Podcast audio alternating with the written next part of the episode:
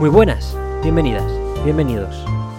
Otra semana más a Mesón Sol, programa de videojuegos que se podría decir que ahora mismo está en el exilio porque, como ya avisamos, tanto en el último programa como en la segunda parte de la parrillada, que en realidad no está subida todavía, mmm, íbamos a dejar programados un par de episodios y iba a haber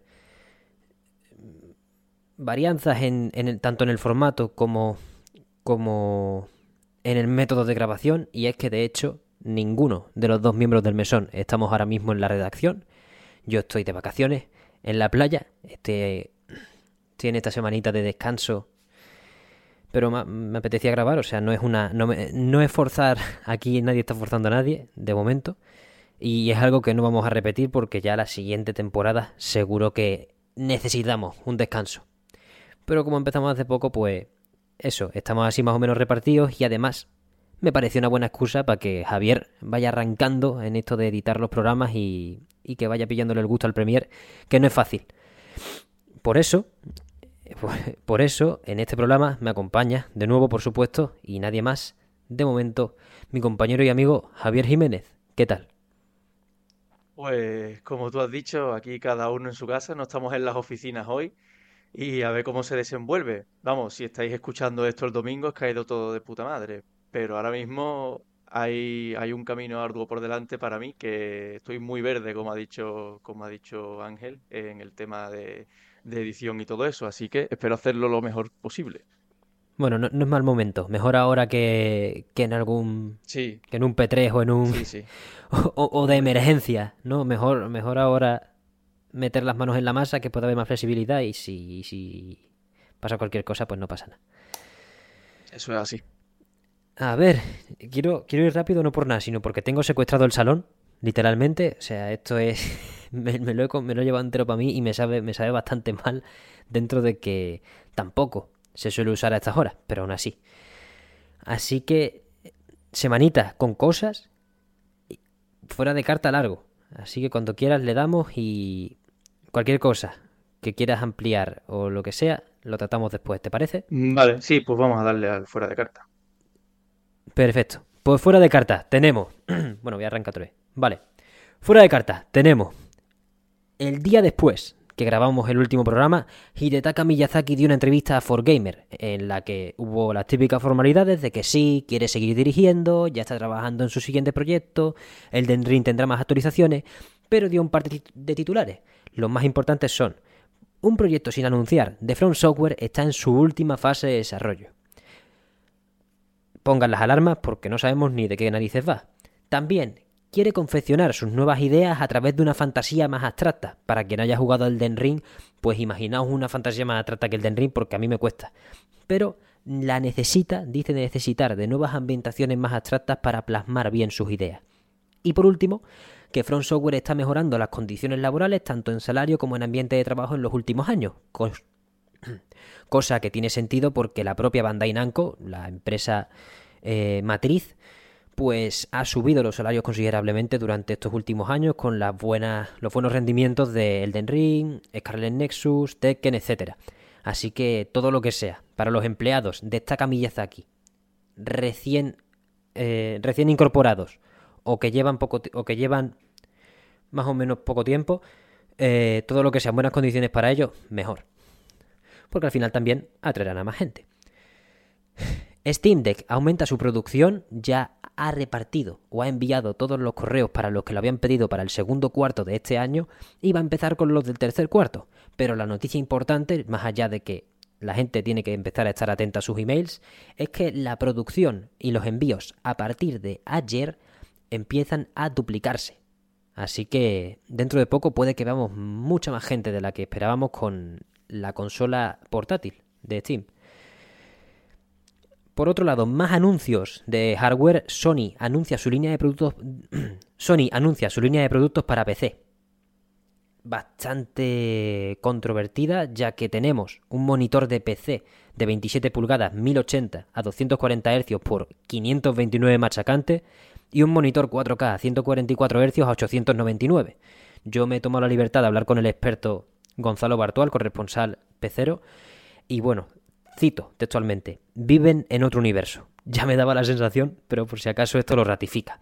Aparte también han anunciado cascos, que aquí ya yo no me meto porque no entiendo de la calidad exacta, pero con cancelación de ruido e inalámbricos a 299 dólares, sin cable y sin cancelación de ruido a 229 y, entre comillas, los malos con cable a 100 pavos. En fin, ya veremos dónde acaba esto, pero el primer acercamiento de la marca InZone, que es el nombre que le han dado, parece ser bastante elitista. Por otro lado, hablamos de Microsoft. Eh, The Communications Workers of America, el mayor sindicato de comunicación de Estados Unidos, apoya la adquisición de Activision Blizzard a través de un documento que va a presentar a la Federal Trade Commission, el organismo que este mes o el que viene tiene que terminar de aprobar la adquisición, tanto en cifras como en futura estructura de la compañía. Así que un apoyo, un aval bastante importante para los de Phil Spencer, ya que estamos hablando de la mayor agrupación de trabajadores que hay en Estados Unidos relacionado con pues cualquier tipo de entretenimiento. Luego, despidos, tenemos a Niantic, los de Pokémon Go, que uno podría pararse a pensar que ha dado con la gallina de los huevos de oro, pues bueno, se les ha ido de las manos y han tenido que cancelar cuatro proyectos de este estilo, de realidad aumentada y con el móvil, y va a despedir a un 8% de su plantilla, que representará más o menos unas 85-90 personas, que no es poco. Bloque de ya disponible, o de anuncios en general. Tenemos ya disponibles en el Nintendo Switch Online de Sega Genesis cuatro juegos este mes. Comic Stone, Target Earth, Zero Wing y Mega Man de Willy Wars. Así que quien le mole la, Sega Genesis que se meta ahí en el pase de expansión. Fechitas tenemos Star Ocean de Divine Force, la sexta entrega de la saga, ya tiene fecha mínimo en Japón y en Estados Unidos, 27 de octubre. Ha venido acompañada de un gameplay que a los fans más ritmos de la saga puede que les parezca bastante pintón. Más anuncios. Stranger of Paradise Final Fantasy Origin presenta su primer DLC.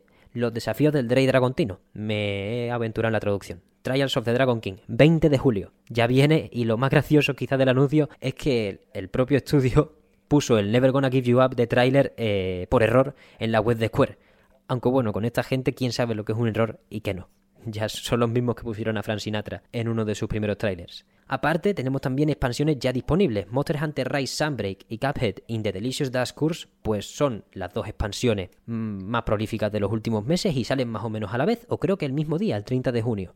Ambas pues tienen una pedazo de recepción por parte de los fans y también por parte de la crítica. Ya quisieran muchos juegos tener el empaque y la calidad de estas dos expansiones, ya que por ejemplo, la de Cuphead tiene ahora mismo un 88 en Metacritic tras unas 30 reseñas. Por otro lado, más anuncios, Nier Automata Fan Festival, junto a, un, junto a un anuncio del que hablaremos más tarde, se ha anunciado para el 25 de noviembre. Habrá conciertos, eh, charlas con actores de doblaje y charlas con los creadores y productores de la saga. Por último, en el bloque de anuncios tenemos la noticia del año, y para cerrar este fuera de carta. Fuera de carta tenemos Shin-Chan en agosto para Europa. Sinchan, dos puntos. Mi verano con el profesor. Guión, La semana infinita. Un título bastante, bastante largo para lo que vamos a llamar nosotros como el Sinchan. Pero, gracias a Dios, el juego que se anunció hace mucho ya en un direct japonés viene a Occidente y sobre todo, pues a España, que aquí somos, aquí somos de Sinchan a morir. Hasta aquí fuera de cartas, Javier.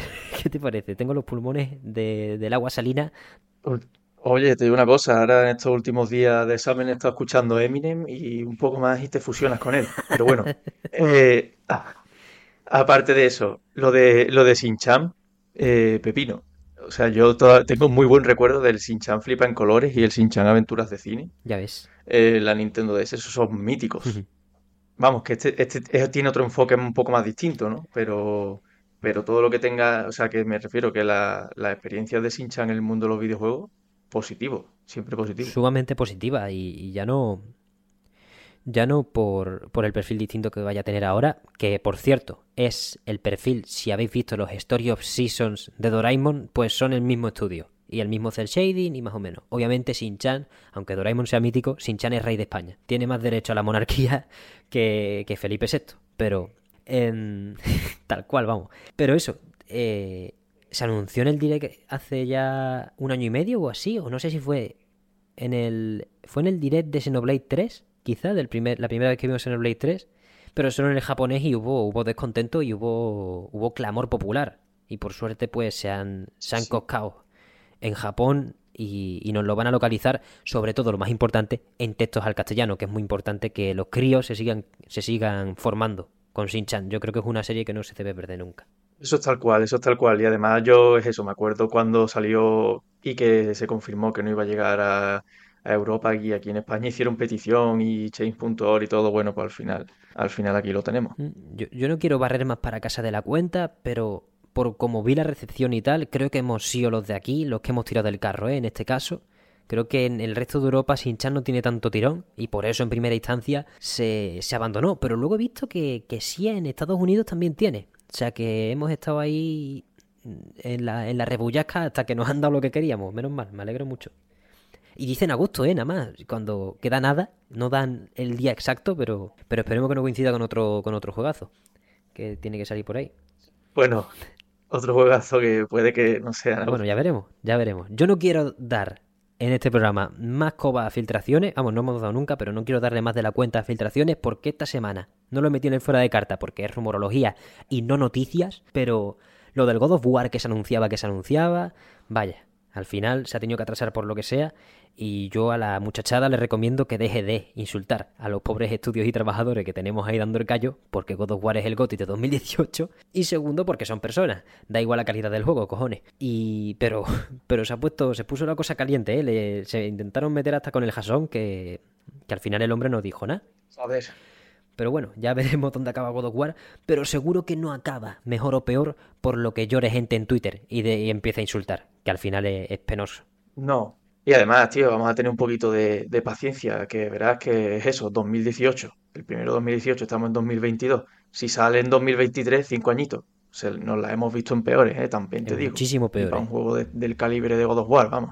No, y además que, coño, que este juego no puede fallar. Quiero decir, No, que no, apresurar no. God of War Ragnarok puede salir bien y puede salir mal, pero qué ganas de un juego que puede ser candidato a, no a juego del año por la fecha en la que puede salir ya, porque normalmente el juego del año suele ganar un juego de primera mitad y, y Elden Ring y ya está. O sea, no, no quiero decirlo más, más veces, pero Elden Ring.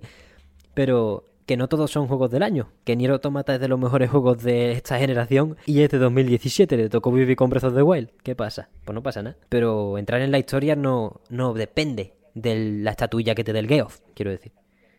Así que... Y más el Y Geoff. más el Geoff, precisamente. Así que mucho ánimo al estudio Santa Mónica y al pobre Cory Barlog, que aunque no esté en este proyecto, esté con otra cosa, sí ha estado de escudo visible, en tanto que fue el director del, God of War de 2018 y mucha gente se refiere a él como uno de los que debería hablar o debería ser más vocal en cuanto al estado de este juego. Un juego en el que no trabaja, es que es surrealista. Al final, pues los gamers, ¿no, chicos? Gamers trademark, eh, siempre hay. Eh, espectacular. Hay que ser sensato, tío, hay que, hay que ser sensato. Quiero decir, mm, tiempo al tiempo las cosas vamos a hacerlas bien, que luego te sacan el Cyberpunk roto y, escándalo. No, Pero, y con el Starfield lo mismo, y con el Breath of the Wild. Si es que al final, siempre, yo entiendo que hay que manejar las comunicaciones de una manera u otra, pero yo, por ejemplo, en este caso, no veo mala comunicación por parte de Sony, más allá de que se marcó el triple Jimbo de decir que God of War Ragnarok era juego de 2021, que es, que es la típica de dos añitos la han- Sí, que esa es la típica que hay que sancionar y hay que decir, oye, deja de tomarle el pelo a la gente, pero eso ya pasó hace mucho. Ya superamos eso, igual que igual que la, la liada con el Horizon retrocompatible o no. Quiero decir, las liadas se tienen que, que marcar, y, pero lo que, no se puede, lo que no se puede hacer es un acoso selectivo a una compañía o a un estudio, en este caso, que me importa más la gente que esté en Santa Mónica ahí dando el callo que, que el Jimbo, que a ver si pone otro correo y la lía. A ver, a saber.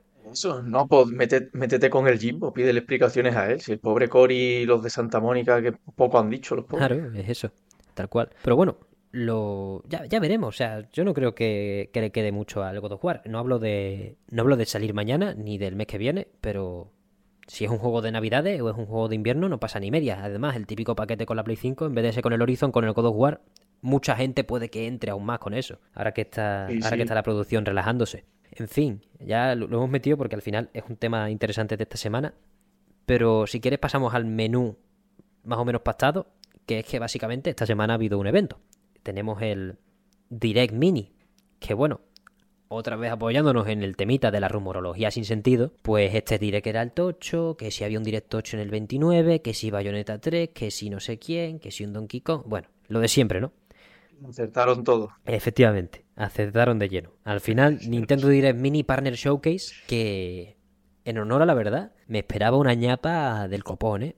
O sea, los Direct Mini Partner Showcase anteriormente eran juegos, eran conferencias, perdón, en las que se anunciaban juegos de WWE, el NBA Playgrounds y cosas de pactos publicitarios muy turbios. o sea que yo estoy muy contento con lo que vimos, Javier. Yo no sé a ti qué te pareció. Sí, sí, sí, sí. Oye, muy bueno. ¿eh? O sea, verás, de mi mini, sí, bueno, verás, pero que el, el contenido a mí me ha gustado, vaya. Es tal cual, o sea, en cuanto ya se dice que no va a haber juegos de Nintendo en un direct, obviamente, ontológicamente está en otro peldaño. Por debajo, dos peldaños por debajo si quieres. Pero dentro de las realidades que podía haber, yo creo que hemos, hemos, hemos caído y hemos aterrizado en una de las mejores, ya que comenzó este Direct Mini, si quieres vamos repasando, no vi el juego por juego, tú me dices alguno que te haya interesado, pero comenzó con Monster Hunter Rise Sunbreak, que va a tener una hoja de ruta con adiciones de bestias y monstruos de todos los colores hasta principios de 2023 como mínimo y empezando ya. Bastante tocho lo de Monster Hunter. Bueno, para variar, ¿no? Desde... Iba a decir desde el World que no fallan, pero probablemente no fallan desde mucho antes. Obviamente son, son No, una sensación desde el no, World, no, eso seguro. Y luego, pues la que fue eso, y luego la que fue la noticia, al menos para ti, para mí, que es que Nier Automata Sí, se sí, viene a. Switch, no en la nube. Es más, ya tenemos especificaciones por parte de Square, 1080p en el dock y 720 en portátil, 30 frames. Ya veremos esos 30 como son. Si son 30 frames de Platinum, perfecto. Si son 30 frames del estudio al que le hayan subcontratado el port, ya veremos.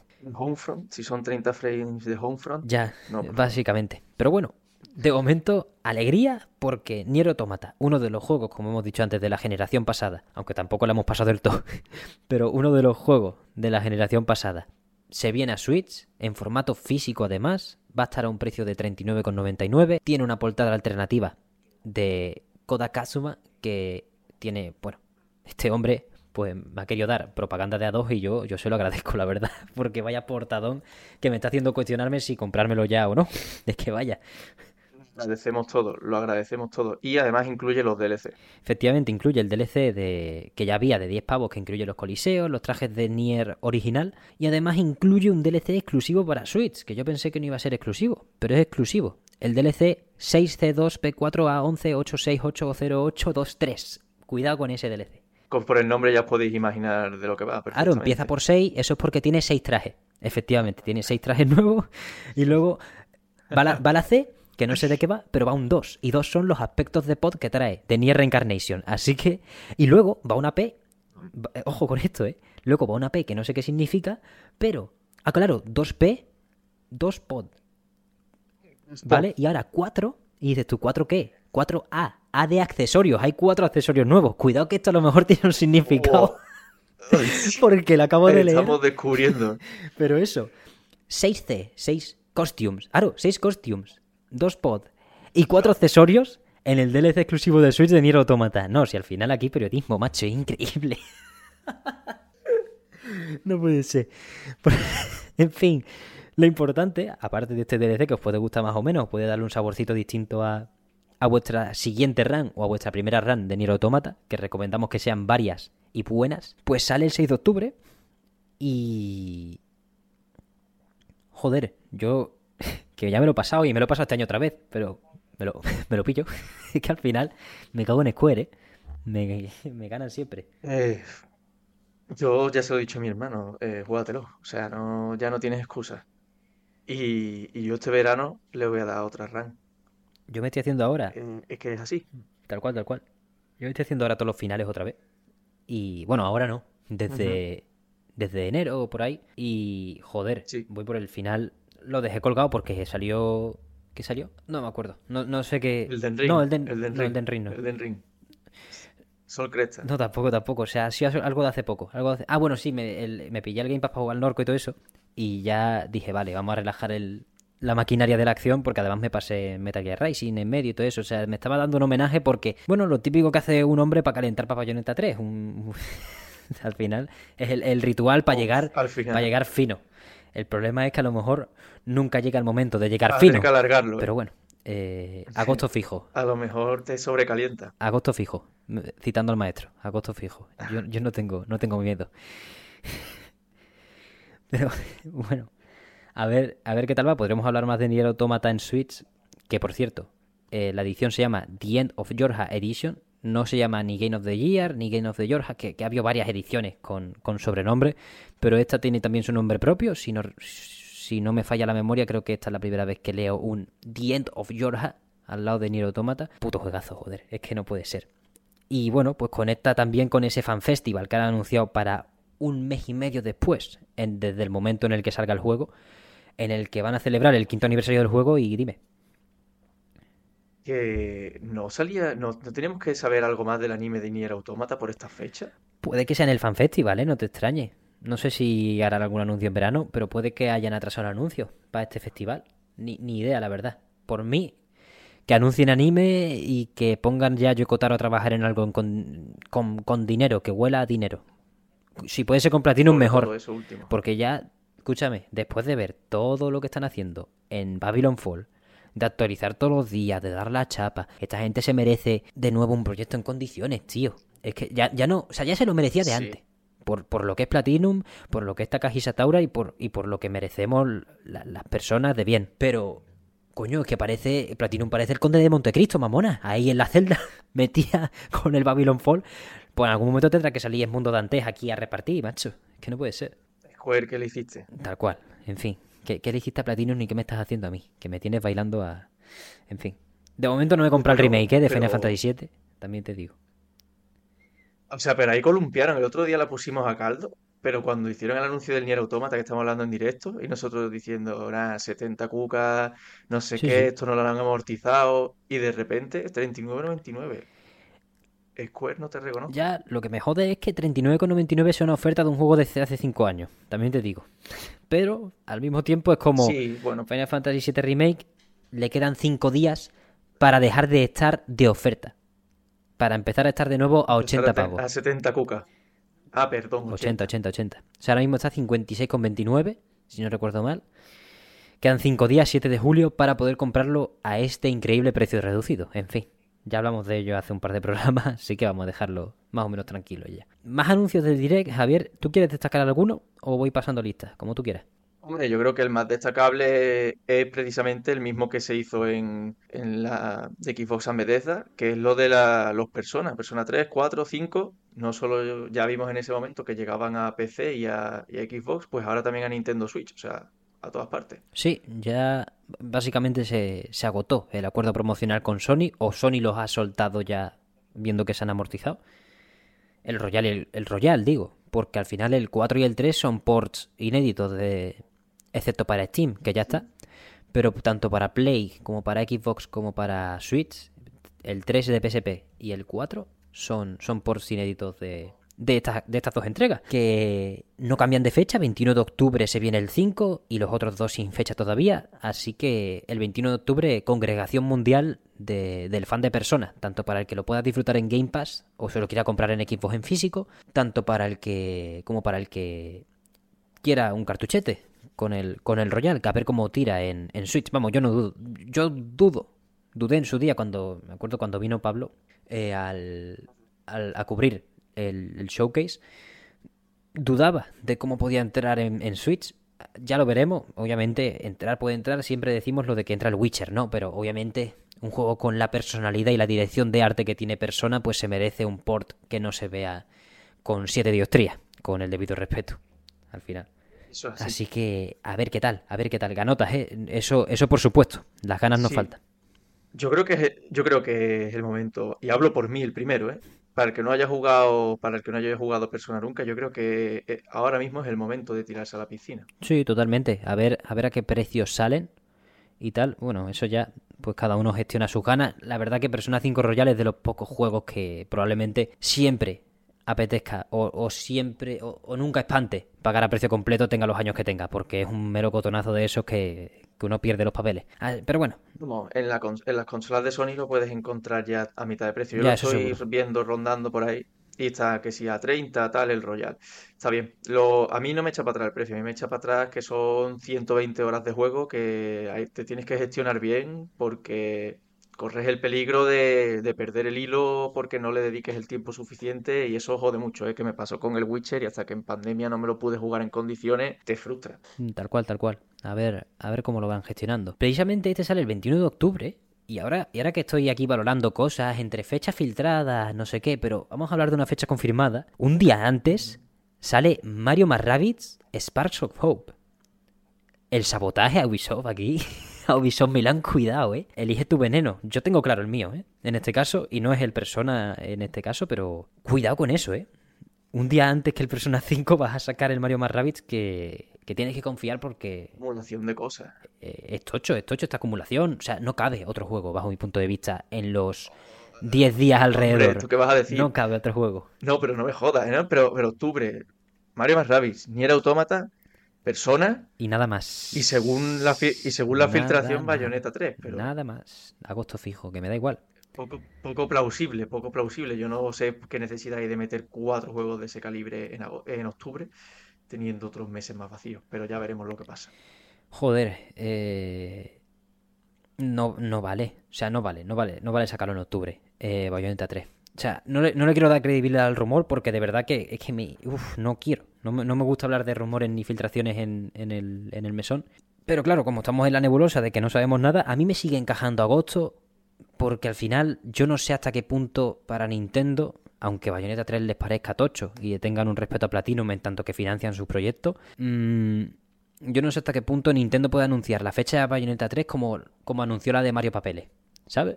Es que yo tengo bastante claro que podemos estar en ese saco, ¿sabes? De de repente un tweet, pum, mes que viene, mes y medio, ¿sabes? Entonces, a ver, Sí, sí, no, que sí, sí, que no, eh, no tiene que venir obligatoriamente con un tráiler, ni le tienen que hacer mucha, yo creo que no lo ve así Nintendo, pero vamos, que, que no sabemos nada, ¿eh? Yo, el misticismo que hay alrededor de, de ese tema me deja anodadado, sobre todo porque no sé si es porque Bayonetta 3 es muy importante o porque para Nintendo no lo es, no lo sé. Mm, Ya bueno, ya entrando, o sea, yo lo he puesto con, con Paper Mario, Color Origami King, perdón. No, por nada, sino porque es el ejemplo que más me, me viene a la cabeza siempre en este aspecto, porque creo que fue de los primeros de esto que de repente Nintendo sube a su canal de YouTube un trailer gameplay y de repente pone la fecha en un tweet. Y, y punto, y punto, o sea, fue un juego que en el 35 aniversario de Mario no tuvo ninguna cobertura más allá de un tweet. Me parece bastante tocho. Por eso, al mismo, por eso me encaja que Bayonetta entre, pero recordemos, también se anunció el retraso de Breath of the Wild en un tweet. Venimos de esas, ¿eh? Venimos de no hay filtro o no hay tope. Aquí, cuando sea, se diga lo que sea, a conveniencia del departamento de Carmetin, su majestad Furukawa o quien sea que lo diga. Así que no digo que estemos todo el día expectantes a cualquier anuncio, pero sí digo que no pierdan la fe. A cualquiera que, que esté con esta crisis, San Manuel, San Manuel Bueno Mártir, por aquí. Pasamos si quiere otras cosillas, Javier. Eh, el Mario más Rabbids, que lo, lo he usado solo para hablar de Bayonetta 3, pero no, quiero, quiero hablar un poquito. Se ha enseñado también a través de un gameplay de Ubisoft extendido al día, al día siguiente, a las 5 o a las 6 de la tarde. Y la verdad que... Joder. Muy difícilmente no me meto yo esto por el culo, ¿eh? Muy difícilmente. O sea, Bueno, si te gustó el primero, pues este te tiene que gustar todavía más. Sí, a este le han dado un girito que al principio. O sea, el tráiler del Direct Mini es horrible. Quiero destacar, ¿eh? O sea, a mí el juego me estaba gustando porque al haber jugado el primero leo lo que me quieren transmitir. Pero el, el tráiler gameplay de- del Direct Mini, en el que hay una mujer de Nintendo hablando por encima, los ritmos son bastante terribles. O sea, hay un giro. O el giro principal del tráiler es que Bowser es jugable en este juego. A ver qué nos cuentan en la historia para que Bowser sea jugable. Me mola mucho, la verdad, porque es el típico tanqueta que va a cargarse hasta los muros, la verdad. Me, me- parece, ¿no? La típica... eh, Si hay un personaje de Nintendo que pueda prestarse a romper muros por gusto, pues ese puede ser Bowser. Así que quizá tenemos un gameplay mucho más dinámico en el aspecto de, de poder alterar también el escenario mucho más. Han destacado también que tu personaje había una cosita, una mecánica en, en el original, en el Kingdom Battle, que era la zancadilla. Es decir, que tú te podías mover por tu radio de, por tu radio de movimiento, podías llegarle a hacer, si mejorabas en un árbol de habilidades, podías llegar a hacer dos zancadillas por movimiento que tenías, ¿no? Pues ahora es ilimitado por ejemplo. O sea, se nota que se han soltado más, que quieren ampliar el concepto y que Bowser sea jugable, pues puede dar lugar a esa derribar barricadas, unas cargas tochas, mu- muchas cosas que me puedo ya imaginar que se me hace se me hace bastante la boca agua. Pero eso en el tráiler del Direct Mini de repente, o sea, está hablando con Mario, está enseñando el gameplay y de repente pega corte a cámara, aparece Bowser con, no sé si con un cañón o simplemente de pana, y de repente la, doña, la pobre mujer del trailer de Nintendo dice, ¡Oh! Bowser está aquí y es como, ¿qué manera de anunciarlo es esta? Quiere decir, yo qué sé, Ubisoft, tienes pasta para hacer un trailer CGI como, como el del primero, de hecho y como, y como el primero de Sparks of Hope que anunciaron el año pasado.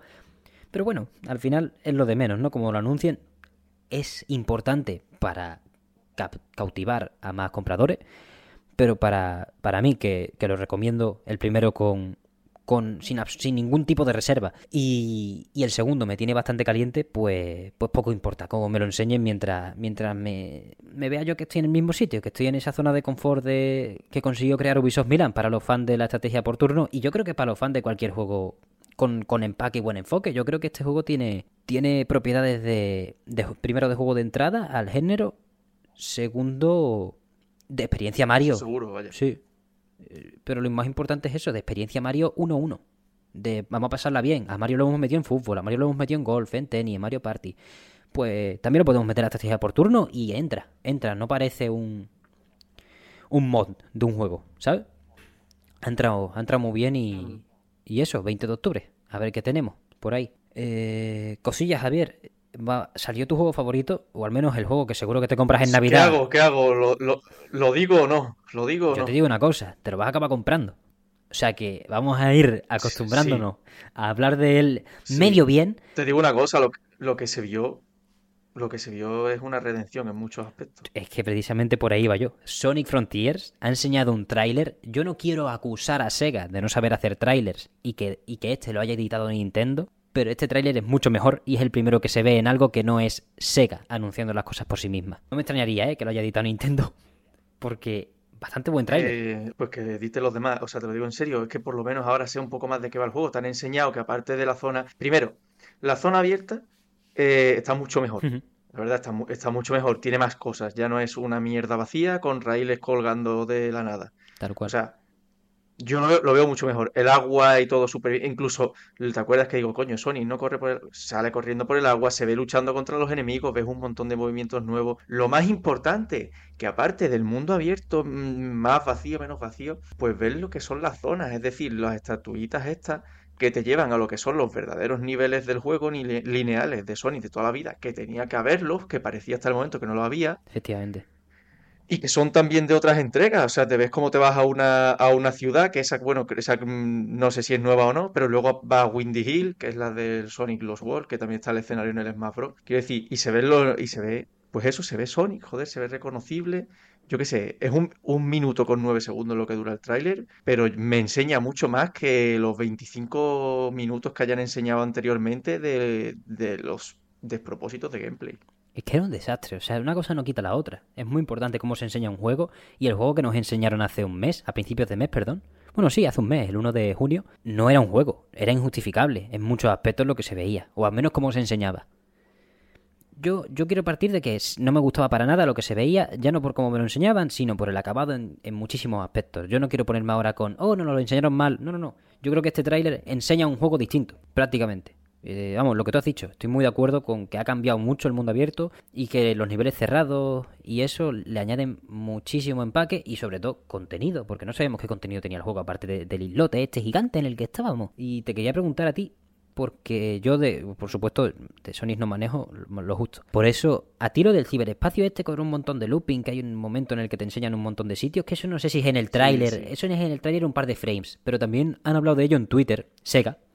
Entonces, ¿Qué te parece a ti esa zona? ¿Es como, es como un circuito escalestri o es como otra cosa? Pues yo creo que es un nivel más, en plan, igual que es uno de los niveles nuevos. Me refiero, eh, igual que hemos visto, se han visto dos, ¿no? Yo creo que la intención va por ahí. Te enseñan uno que dice, mira, este es un nivel nuevo, pero también vas a tener niveles que puedes reconocer de otros juegos y te enseñan eso, el de Windy Hill de Sonic Lost World y a lo mejor está también Green Hill y a lo mejor está, me refiero, será un mix, que es lo que suelen hacer los juegos de Sonic, ¿no? Ya lo hemos visto en Generation y en, otros. Pues en este va a ser uno de los que te meten zonas antiguas, eso sí, en plan rediseñadas, pero que la reconocible. Y, y también te meterás nuevos. Y yo creo que lo de la ciudad está con un montón de. Es que literalmente, como tú dices, parece un Scalectri. eh, pues será uno de, uno de los niveles nuevos. O eso creo. Pues a ver, a ver si nos siguen enseñando Entonces. bien. Sí, perdón. Además, creo que, creo que ya dijeron que, que tendría como 20 niveles. Ah, Porque cuando estuvieron confirmando la duración y tal, como que dijeron que, que había 20 niveles. Y bueno, explicaron que tenías que resolver puzzles y hacer mierda en el mundo abierto para poder conseguir lo que necesitas para activar las estatuas que te permiten pasarte los niveles y avanzar en lo que es la historia principal del juego. Ya veremos. Yo a mí todo eso cuando lo estaban contando me sonaba a puta mierda, pero es que no habían ni enseñado un nivel. O sea que ahora mismo me parece todo, me parece todo mucho, mucho mejor. Eso sí, los enemigos, mm, no sé, mm, me recuerdan, no sé, tío, son como los robots de los increíbles, no, no sé. Eh, muy raro, pero bueno, no, no voy a, hacer- a echarle la cruz por eso. Los robots de antes tampoco eran, tampoco eran insustituibles, vaya. Y una cosa que me, que me vuelve loco de, del, del tráiler Ujú. bueno, aparte los movimientos de Sonic, que tiene un montón de movimientos de, de pelea distintos. Yo no lo he visto en ningún juego pelear así. Normalmente lo único que tenías era el saltar en bola hacia el enemigo. Y aquí lo ves metiendo patadas y haciendo giros y torbellinos, no sé qué. Y hay un enemigo giratorio en un puente que va por él, girando ahí con fuego, no sé qué. Y el Sonic le hace un parry que lo manda a tomar por culo y explota. Está guapísimo eso, eh, Te lo digo en serio. Me estoy calentando con una tontería, pero No, ahí es donde yo me puse, me puse caliente. O sea, es que el parry, no, no vamos a hacer un ensayo del parry, o al menos yo, yo no. Eh, no estoy preparado todavía, sobre todo porque no, no acierto casi ninguno nunca. Pero cuando te esfuerzas en un juego o en un sistema de combate, se nota. Y hay herramientas muy sencillas para hacer, para demostrar esfuerzo y al mismo tiempo darte mucha versatilidad. Por ejemplo, el parry, súper necesario, el doble salto obligatorio en todo, en, la Constitución española tendría que venir el doble salto. Y esas cositas que Sony vaya metiéndolas ahí no con calzador, sino de que es que es muy fácil, o sea, un parry nunca entra con calzador, un parry siempre entra suave, bajo mi punto de vista, si lo haces medio bien. Es muy y y en el tráiler cuando aparece ahí es donde yo, yo yo estaba mirando de refilón cuando cuando salió el tráiler de Sonic, digo, bueno, otra vez, no sé qué, venga a ver. Y cuando veo de repente paradita y a chupar al enemigo digo, "Eh, espérate, esto lo está haciendo otra gente." Aquí ha cambiado algo, ¿eh? Aquí ha pasado algo. Y, y ya me puse a mirar en serio. Es que es así. Son, son elementos que también en tráiler y eso, como, como tú has señalado, llaman la atención. Entonces son, son muy positivos tanto para el gameplay como para venderte luego el juego. Así que a ver, a ver qué nos cuentan. Se ve todo mucho mejor, se, se ve todo mucho mejor. Yo me creo ahora, ahora sí, me creo lo de que decían cuando salió el gameplay ese que le dieron por todos lados, que dijeron, esta es una versión de hace bastante tiempo del juego. Menos Me mal. lo creo, me lo, me lo, me lo creo y, y es así. O sea, se ha, se ha demostrado con esto, pero ¿qué necesidad había de enseñar esa puta mierda de versión, eh? Uf. Yo creo que, yo creo que lo hacen ya casi queriendo, como lo hicieron con la película cuando sacaron el Sonic ese más feo que unos cojones, y luego al final, el diseño final de Sonic en las películas está perfecto, ¿no? Pero primero sacaron el diseño ese feísimo como unos cojones para generar polémica. Yo creo que se han acostumbrado a la táctica de genero polémica, aunque sea a las malas, y luego cuando tengo a la gente mirándome, entonces ya ahí me pongo mi vestido de gala. No, no es coña eso, ¿eh? Ya lo hablamos, lo sacamos a la mesa el día que grabábamos sobre, sobre Sonic Frontiers, el primer vistazo. Y yo creo que acertamos bastante, ¿eh? O sea, no quiero... O sea, yo, yo, te lo digo claro, vuelvo, a- vuelvo a insistir. Para mí, este juego todavía me tiene que demostrar un par de cositas, porque por supuesto que se ve mucho mejor en este nuevo tráiler, pero al mismo tiempo lo que vimos en su día es demasiado desalentador como para meterme yo todavía ahí en la cresta de la ola. Veremos la fecha que tiene, veremos si al final la promesa o la eh, la declaración de Lizuka diciendo que esto no se va a retrasar, aunque lo, que digan lo que digan los fanses, pues veremos dónde queda, a ver si al final, porque en cualquier desarrollo hay problemas, ¿no? Al final no te puedes comprometer a no retrasar algo, muy difícil, pero por lo que hemos visto sí puede salir perfectamente en diciembre, pero lo que quiero, no me quiero ir más por la rama, es eso, lo que hablamos en el anterior programa, bueno, anterior, el de hace un mes, que eso, ya con... Es más difícil con un videojuego, cuando un videojuego se ve mal y luego se ve bien, no es tanto, no es tanto el impacto positivo, porque ya te has llevado un mes de mala propaganda y mala prensa y de memes, pero... Pero sí es un poco Sonic feo, Sonic bien. Y como dije, o como dijiste tú, no me acuerdo quién de los dos lo dijo, sobre el Sonic feo, existía la teoría de que fuese una ñapa de que ese no era el diseño original, pero hicieron uno fue para llamar la atención y luego enseñaron el que iban a usar. ¿Sabes por dónde voy?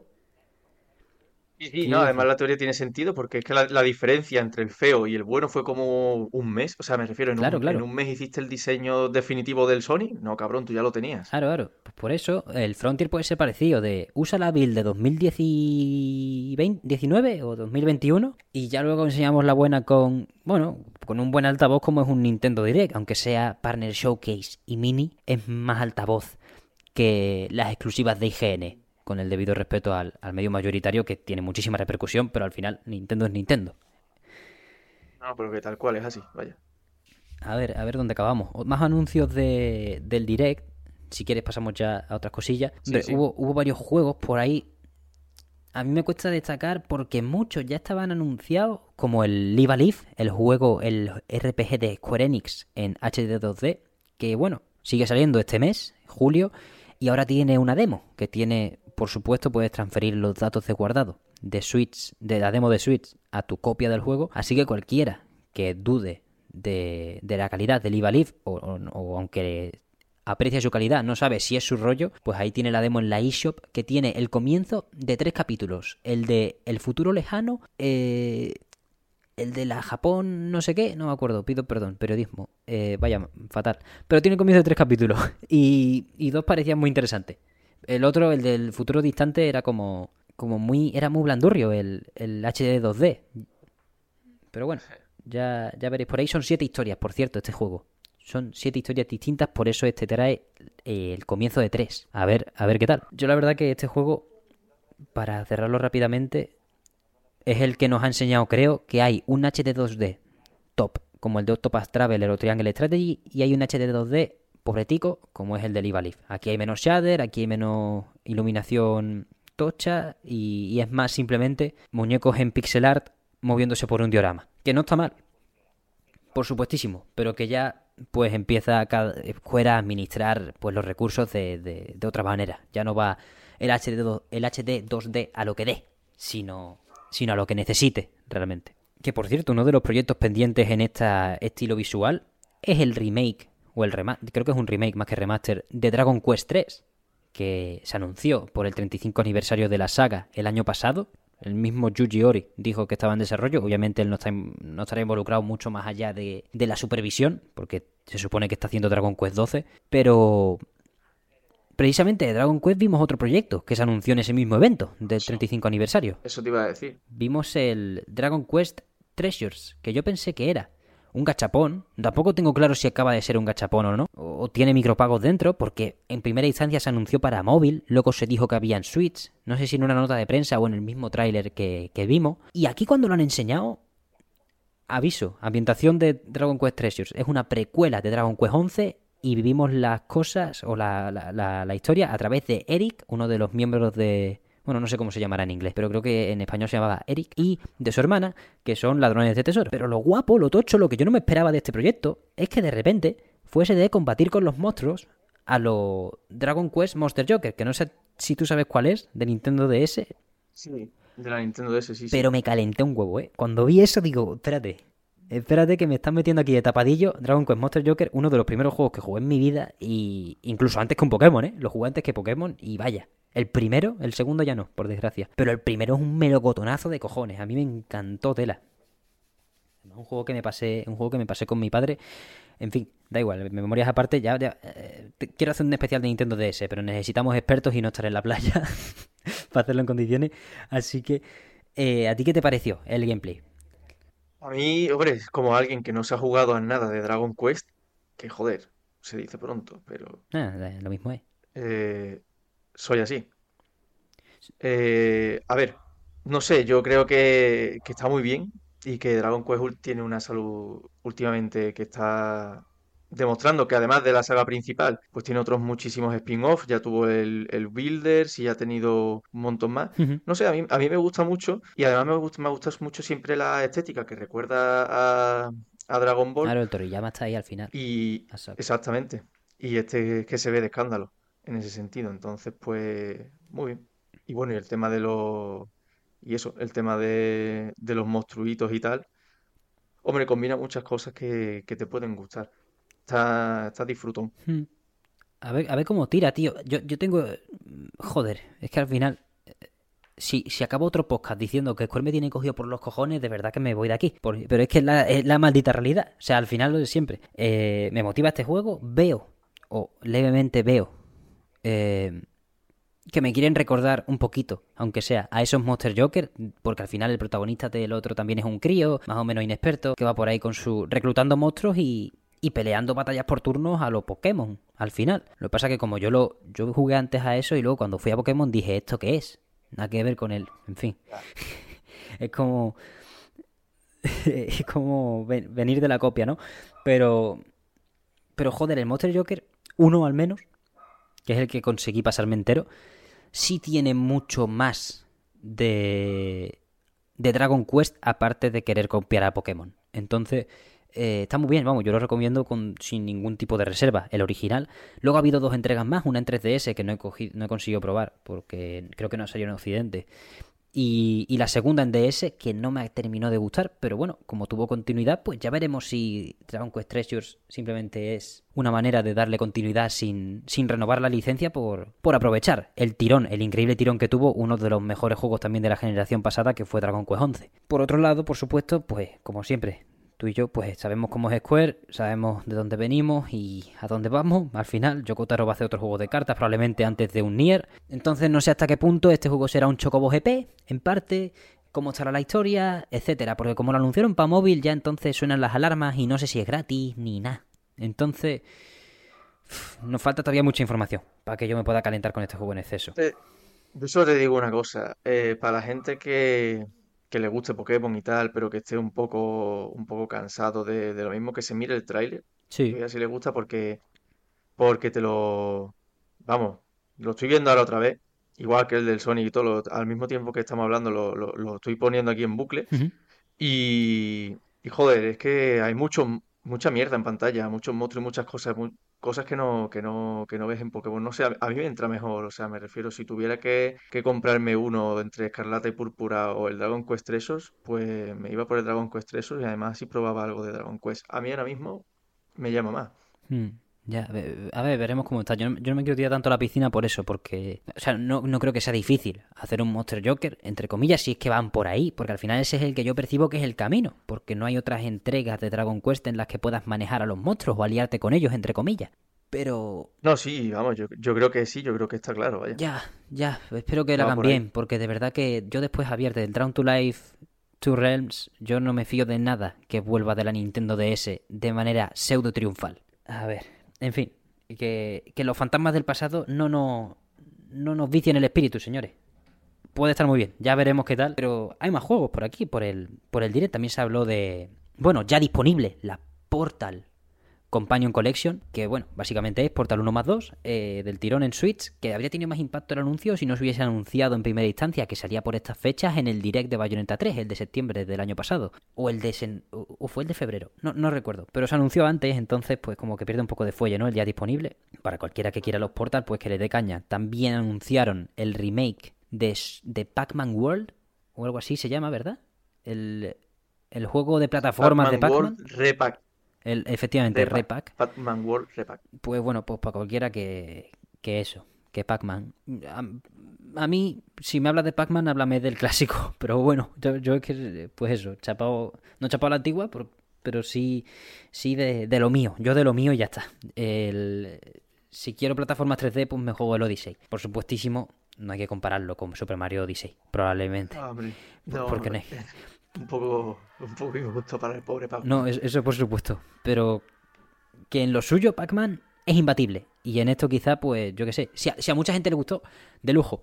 Así que a disfrutar a tope con, con el mago. Tenemos también... No es la única leyenda, no es la única leyenda viva de los videojuegos que se, que se vio, ¿eh? Porque tenemos también dosis de Mega Man y de Super Bomberman, que no sé si vas por ahí. Por ahí... empezar con alguno de esos. Por ahí va. Vuelve la leyenda en formato, bueno, en el último formato en el que lo vimos. Super Bomberman R tiene secuela en Switch. Fue uno de los primeros juegos que, salió en Switch, precisamente en 2017. Fue un juego codiciado por la gente, en tanto que en esa época, pues por supuesto, como hablé ya en el programa anterior del Wonder Boy Dragon's Trap, el Wonder Boy era de los pocos juegos que no estaba a 60.000 de euros en la, en la tienda digital de Switch. Y el Bomberman R era de los pocos juegos en físico que estaba por unos 40, 35. Era de los primeros que salió a 35 y de los que puso la norma de que juego AAA en Switch 60, juego humilde en Switch 35. Que se mantuvo hasta hace poco, que ya se han diluido los precios y cada uno pues va por donde, por donde quiere. Pero al principio era esa norma, sobre todo por Bomberman R, que salió a ese precio exacto, lo sacó Konami.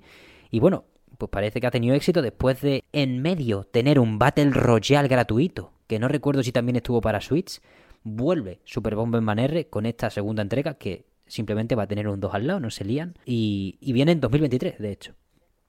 A mí, del tirón, la verdad, para el que, para el que le guste parecía muy conservador, así que, para adelante con esta secuela.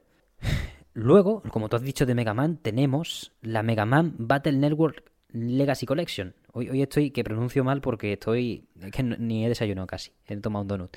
Eh, estamos, estamos precarios por aquí. Pero ahora, ahora me bajo y me tomo algo bueno. Mm, incluye ni más ni menos esta colección 10 juegos, ¿no? ¿Había leído? Eh, te lo corroboro. un 10 o 6, momento. o 10 ¿Eran 10 juegos? 10, 10. 10 juegos Diez. y todos son, según el tráiler al menos, no, no he parado a investigar, pero dice que todos son de Game Boy Advance. ¿Cómo saca ti juego en la Game Boy Advance? De la misma cosa. Es tremendo, vamos. Eh, es que la Game Boy Advance tiene un montón de juegos que, Sí, sí. que para un... O sea, me refiero, pero que lo sacaban como... No sé, tío. O sea, el Sonic, Sonic tiene como tres o cuatro juegos en la, en la Advance, ¿eh? Sonic Advance 1, 2, 3, Mm. y no sé si 4, o sea, No, y Fire Emblem tiene no los tres entregas. casi nadie, pero ahí están. Fire Emblem tiene tres entregas. Castlevania sea, tiene un están, chorro. están. Sí, sí, sí. Pero eso, 10 juegos, ¿eh? Mega Man Battle, Battle Network, que si no vi mal en el tráiler, van a combinar los modos online. Y va a tener un modo online sólido porque en parte parece que esa era una de las gracias. Yo, yo es que el Battle Network no es un Mega Man canónico y entonces ahí me pierdo. Pero por lo que vimos, hay gente muy entusiasmada por poder jugar online otra vez a estos juegos. Así que a ver, a ver cómo se, cómo se presenta. Era fecha 2023, ¿verdad? ¿También esto? Sí, 2023 también. Vale, pues los veremos por ahí cayendo más o menos a la vez. A Mega Man Battle, a Mega Man y, a, y al Bomberman. A ver, a ver quién gana, si es que alguno, si es que se están enfrentando, que lo dudo bastante, no se parecen, se parecen en un, un bote de spray para los pies con un disco duro. Son, son los dos A hits. mí me gusta. Sí. O sea, no, no, termina de que... nada. No, nada, iba a decir una tontería, que he dicho spray para los pies y disco duro porque son los dos objetos que tengo aquí delante. Y estoy en modo casi automático, que no sé, no sabía ni comparar cosas. Perdón, perdón, di tú, hombre, di tú. Que a mí me gusta que, que en un mismo, en una misma conferencia veamos a Mario, a Sonic, a Pac-Man, a Bomberman y a Mega Man. O sea, te da un... No sé, me gusta, me gusta. No, es tocho, es congregación, para no ser un direct direct, es congregación de, de veteranos de guerra aquí.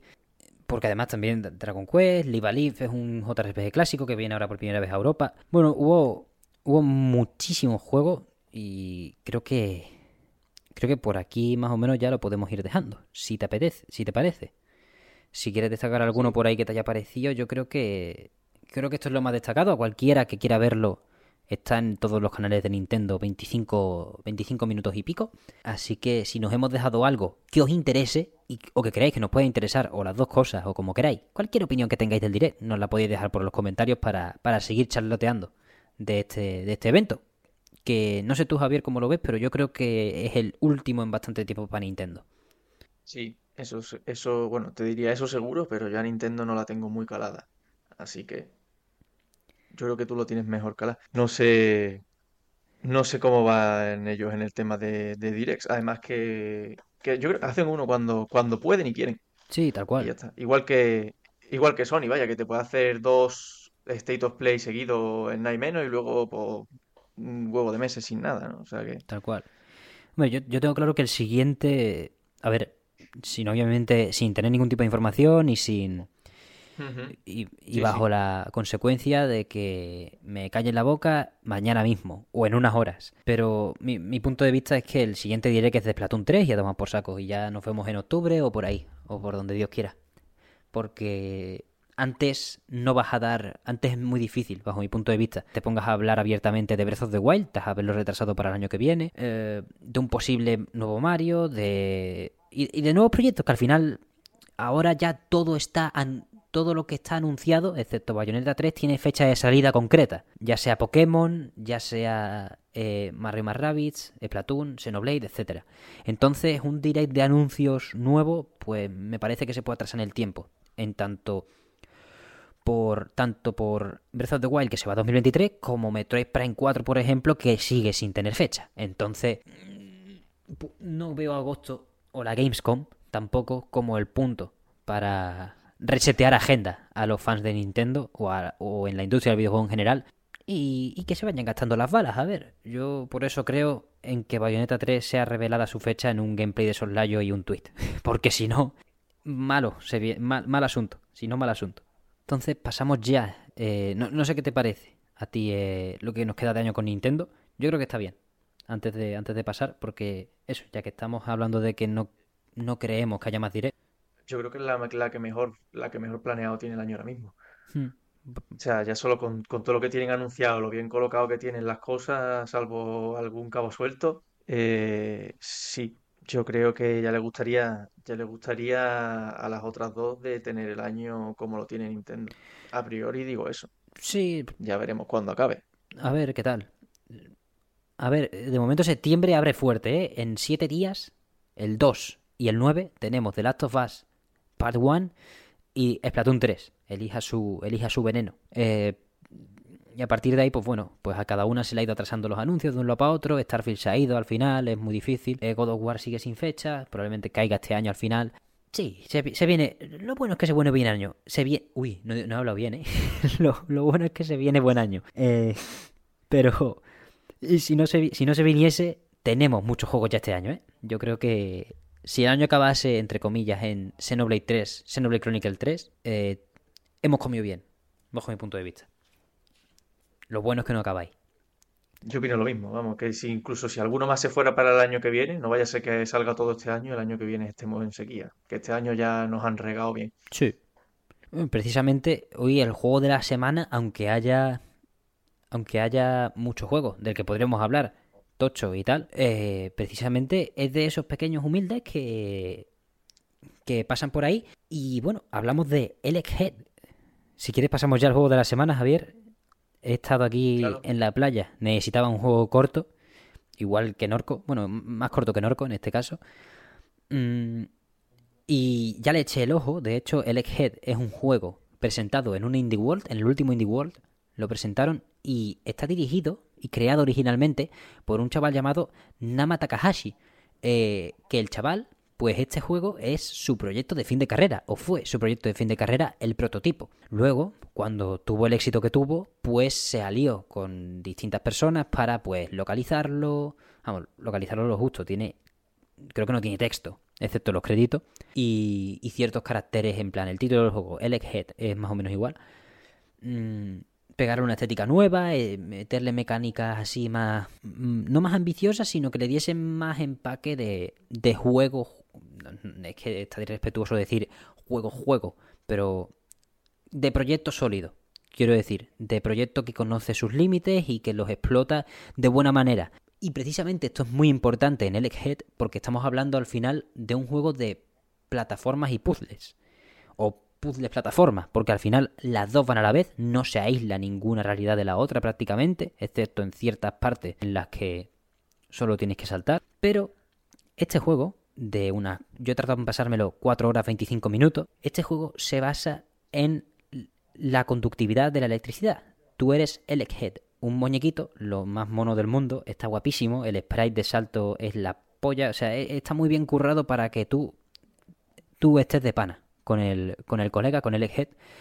Y básicamente, pues pasas por un montón de niveles, no sé cuántos son exactamente, pero son pantallitas cuadradas. De hecho, el juego está en 4 tercios. Combina eso, plataformas, con la conductividad de la electricidad, porque básicamente el suelo que pisas, al suelo que pisas le induces corriente. Y a partir de ahí, pues activas interruptores, activas trampas, tienes que pasar de cierta manera por puentes.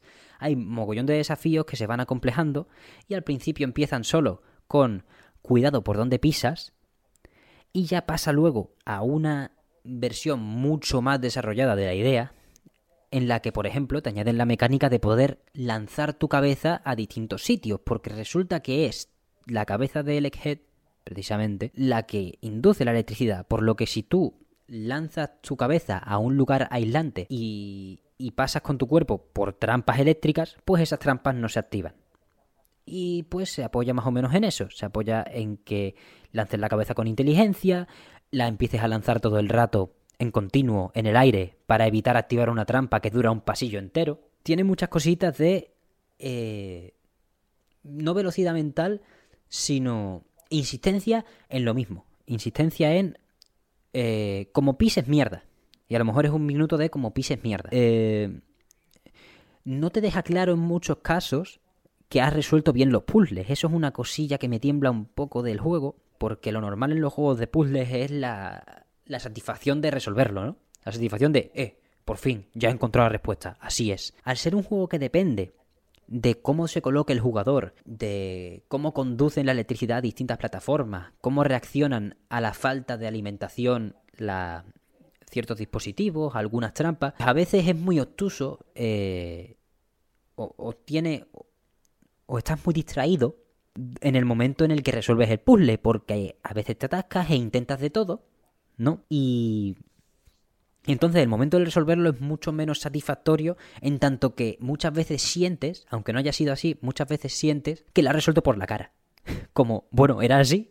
Hostia, acaba de ocurrir esto. Bueno, pues vale, aprovecho y paso ya porque quiero pasarme el juego, ¿no? Y eso le falta un poco. Es verdad que al principio está mucho mejor conseguido en la simpleza de, de que simplemente con pisar activas la corriente, está mucho mejor conseguida la satisfacción de, eh, he resuelto esto. Dicho esto, sí es verdad que los puzzles son mucho más guays de resolver. Son, bueno, son mucho más guays de jugar los puzzles cuando, se, cuando, cuando suben de nivel, cuando el concepto se enrevesa un poco, aunque le quita un poco de eso, de la satisfacción del final, porque en ningún momento llegas a estar seguro de cuándo llega el final de la pantalla, aunque sea muy pequeñita y muy simple. Mmm, el resolverla si requiere de un dinamismo al, estar saltando, al lanzar la cabeza, recoger tu cabeza en el aire y lanzarla, hacer muchas cosas a la vez, más allá de entender lo que se va a desactivar y lo que se va a activar, que al final eso, al, cuando vas resolviendo, cuando te quedas atascado un sitio, la sensación de desatascarlo no es la, no es la sensación de desatascar un enigma de Layton, no es la sensación de desatascar, de, de acabarte un pícaro, es otra sensación. Y creo que no es... No quiero decir que no sea a propósito, pero sí quiero decir que le falta pulir por ahí un poquito.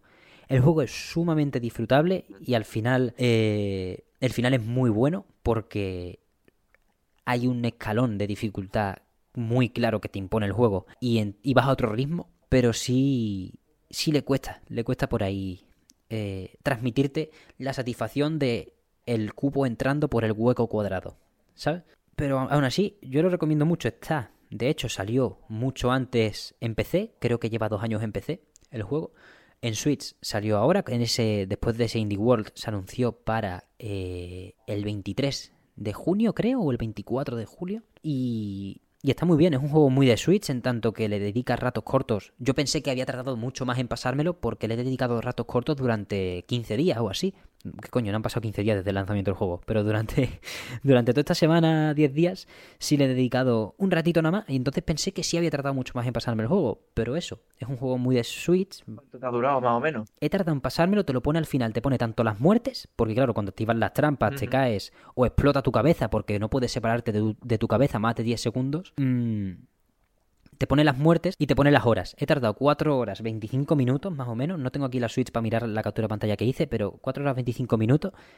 Y he muerto 319 veces. Pido perdón ¿eh? a toda la comunidad pro gamer, pero se me ha atragantado más de una vez. se me ha atragantado más de una vez algunas cosas. Porque eso, al depender de la corriente y tal, no es tan. Al menos a mí, no me parece tan claro la vía, la vía de resolución de un problema. Y eso le da frescura en tanto que cada puzzle te mete en un entorno totalmente ajeno a lo que habías experimentado, o bastante ajeno a lo que habías experimentado, pero al mismo tiempo te, se te atranca no por las muertes que tengas, sino por tener que acostumbrarte a una manera de pensar cada tres o cuatro puzzles. Entonces, por ahí puede cojear un poco, pero creo que sí mantiene durante todo el juego la frescura de pasearte con el bichito y, y esquivar balas, desactivar trampas, lanzar tu cabeza a un sitio y correr rápidamente para que no explote, conseguir una cerradura, buscar coleccionables también está muy bien. Hay 20 coleccionables, yo he conseguido 12. Es lo típico que están en paredes ocultas a lo Metroidvania. Estas paredes ocultas, como el bicho no puede pegar, como el Egghead no puede pegar, las tienes que desactivar pegándote a las paredes con tu electricidad. Con tu electricidad es como se desactivan. Eh, o cómo se desaparecen los trozos de pared que llevan a pasadizo secreto. También se podía, según una parte final del juego, pulsando hacia abajo en el suelo, y entonces eso puede hacer que me haya saltado esos ocho coleccionables que me faltan. Casi todas las paredes las tengo escaneadas. Y, y al final del juego te revelan que si pulsas abajo en un suelo que es, visiblemente es normal, puedes eh, desbloquear un pasadizo. Así que probablemente a cualquiera que quiera explorar el Egghead en su totalidad, le recomiendo que tenga pulsado el botón hacia abajo desde el principio del juego mientras anda por pasillo. Vaya a ser que encuentre algún pasadizo que le dé, que le dé un coleccionable. Y esa, esa, precisamente esa indicación tan al final del juego cohesiona mucho con esa... Mm, la, la sensación el, cómo se diluye la sensación de la satisfacción del puzzle en ciertas pantallas. Y es que el juego, aunque, aunque mantenga la frescura y cuando entras en la zona eh, te lo pasas muy bien, es más, yo no me, no me he llegado a frustrar con ningún puzzle, aunque haya muerto muchas veces, mm, si el juego le cuesta mucho indicarte lo que quiere hacer contigo. Mm, no sé si, no sé si me explico. Cuando normalmente en un... Bueno, Normalmente en un juego de plataformas si te el objetivo es llegar al otro lado y, ya está. Y el pero al combinar los puzzles y la, información a cuenta gotas, el desbloqueo no de muchas mecánicas, sino de muchas maneras de usar las pocas mecánicas que tienes, eh, a lo largo de todo el juego, que no te digan las cosas más al principio y de una manera más empacada, sino que te desbloqueen o te digan directamente las cosas más tarde, aunque puedas hacerlas durante todo el rato, sí casa con eso de que le falta pulir esa sensación de eh, dependo de mi ingenio solo. ¿Sabes? Si me diese todas las herramientas de principio, a lo mejor sí podríamos decir que dependo de mi ingenio de principio. Pero al ponérmelo por carteles y, y faltarme entre comillas, entre muchísimas comillas porque no faltan tanto, al faltarme muchos inputs eh, posibles o, que me, o que me indiquen cómo, cómo poner muchas, eh, muchas acciones sobre la mesa para, para, mi, para mi utilidad, al final, para resolver la pantalla, sí se desinfla un poco en ciertas partes. No al final, no al final, ni, ni, ni sé señalarte ninguna parte concreta. Yo creo que hay seis portales, ¿vale? Para teletransportarte que pueden marcar más o menos seis niveles o seis zonas remarcables, aunque todas tienen el mismo aspecto la quinta zona y la sexta sí se hacen, sí se dejan querer un poco menos que las cuatro anteriores. Sobre todo porque la parte final eh, no reutiliza niveles, pero sí nos lleva por mucho pasadizo que había que había por ahí. Entonces está bastante más, es bastante más fresco el movimiento, en tanto que es menos derecha izquierda y es más salto en diagonal, plataforma por allí y y quizá, no sé si una siguiente parte, si tienen la intención de hacerla, o sí un enfoque más arriesgado hacia el movimiento dinámico o hacia eh, el clic rápido al cerebro para hacer ciertas acciones, pues le habría dado mm, más dinamismo que al final me habría gustado a mí más. Eh, por supuesto, mucha gente le puede gustar más lo estático, que tiene muchos niveles de poder pararte, mirar el, mirar el, el entorno y, e identificar lo que hay que hacer. Y por eso, por esa dualidad de no de de poder pararte, luego que haya un nivel muy dinámico, pues a veces el ritmo se entorpece y, se te puede desinflar el juego por ahí en, cierta, en ciertas etapas, pero creo que sigue siendo, creo que sigue teniendo muy buenas ideas. Así que no dejo de recomendarlo porque está bastante bien, la verdad. Es un jueguito de, además de eso, de verano, de poder jugar tranquilito 20 mm, minutos, media hora eh, cada vez, o incluso menos, porque las pantallas son de minutos si no te atascas, o de segundos, perdón, si no te atascas. Así que, nada, eh, hasta aquí. Eso, lo de mis sensaciones con el eje, no sé. Eso entra muy bien, ¿eh? Yo, yo creo que eso último que has dicho, sobre todo ahora para el verano, te vas a la playita por la mañana, vuelves a casa, comes y haciendo la digestión te tumbas un rato y te echas unas partiditas. Yo creo que eso es la definición de felicidad en verano. Tal cual. Yo creo que está unos 8 pavos en la eShop estaba de rebajas por, por la salida, no sé, si, no sé si sigue. En Steam creo que llegó a estar a 5 pavos, por las rebajas de Steam que siguen, siguen por ahí. Pero eso, es simplecito, quizá en su género o en su, en su público, más que en su género, en su público de, de puzzlecitos, eh, dinamismo, un poquito de cositas rápidas, hay mejores juegos que, que están asociados a otros géneros. Pero creo que el skate puede merecer mucho la pena para alguien que busque plataformas puzzles y una música bastante fina, en tanto que es igual de humilde que el juego y solo hay una canción y dos remezclas. Así que está muy bien, está muy bien pasárselo con, con el Head y, y tumbarse y relajarse un poquito, menos, menos Nier, menos, menos precisión, así también, también se disfruta mucho. Y tampoco la mm, estar parado con una visual novel, que por supuesto que son, son maravillosas. Aquí hablamos de Norco extremadamente bien. Pero eso, está en esa. en ese punto de juego chill. Dentro de que te puedes frustrar con algún puzzle, pero no, no creo que sea muy posible. Al final. Pues bueno, hasta aquí el. Eh, espero que le deis una oportunidad. Quien quiera, si, si le dais una, decidnos en los comentarios qué os ha parecido. Mm, y hasta aquí también el programa de hoy. Un programa más cortito. Lo hemos. al final, por las circunstancias en las que estamos, tanto de actualidad como de, como de situación física de cada uno, mejor para, mejor para ambos, la verdad. Así que eh, vamos cerrando. Nos podéis ver en YouTube y nos podéis escuchar en Spotify, Evox y Acast. Cualquier comentario acerca del canal de juegos distintos de vuestra vida son comentarios del más grande valor y los podéis hacer a través de cualquiera de las vías oficiales. Tenemos Twitter, Instagram, ya tenemos TikTok, a ver cómo lo estrenamos. Mm, los comentarios de YouTube, por supuesto. En Evox también hay comentarios. Por ahí, cualquier lado. También podéis hacerlo a través de nuestro coffee, coffee.com barra mesonsol para acercaros a la hucha y tirarnos cualquier cosilla. Solo me queda agradecerle a Javier su presencia imprescindible y su futuro trabajo en el programa de hoy. Eh, como siempre, las gracias van para ti. Lo de hoy es, lo mínimo que puedo hacer. Así que nada, con ganas de, de seguir. Esta semana eso la hemos hecho más cortita. Me he quedado, me he guardado alguna cosilla para comentar en, en programas a posteriori, pero bueno, todavía esta no, no he querido meterme en este programa porque no, no he hecho nada prácticamente de videojuegos. He estado con exámenes por el culo durante la, durante la última semana y, y ahora he acabado. Así que nada, a la siguiente, ya digo, ya digo, las cosillas que, quiero comentar. Me gusta que te haya guardado cartas, porque yo me he guardado una, aunque ya la voy a anunciar. El próximo programa tendrá, no review quizá, pero sí sensaciones y charleta del juego que salvó a los videojuegos. Metal Slug 2. Gracias. Se viene, ¿eh? Se viene, atentos a eso.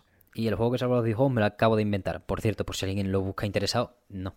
Salvo los videojuegos para mí, que estaba yo, que estoy aquí en la playa solo y he encontrado un arcade, que, que, es un mueble además con dos pantallas y una no funciona. Así que a esa pantalla le queda poco. La voy a exprimir lo máximo posible y esperamos, esperamos poder hablar de, del juegazo de SNK. Pues bueno, un día de estos de, de soslayo, ahí tranquilito. Así que nada, muchísimas gracias por todo, una vez más, y nos vemos la semana que viene.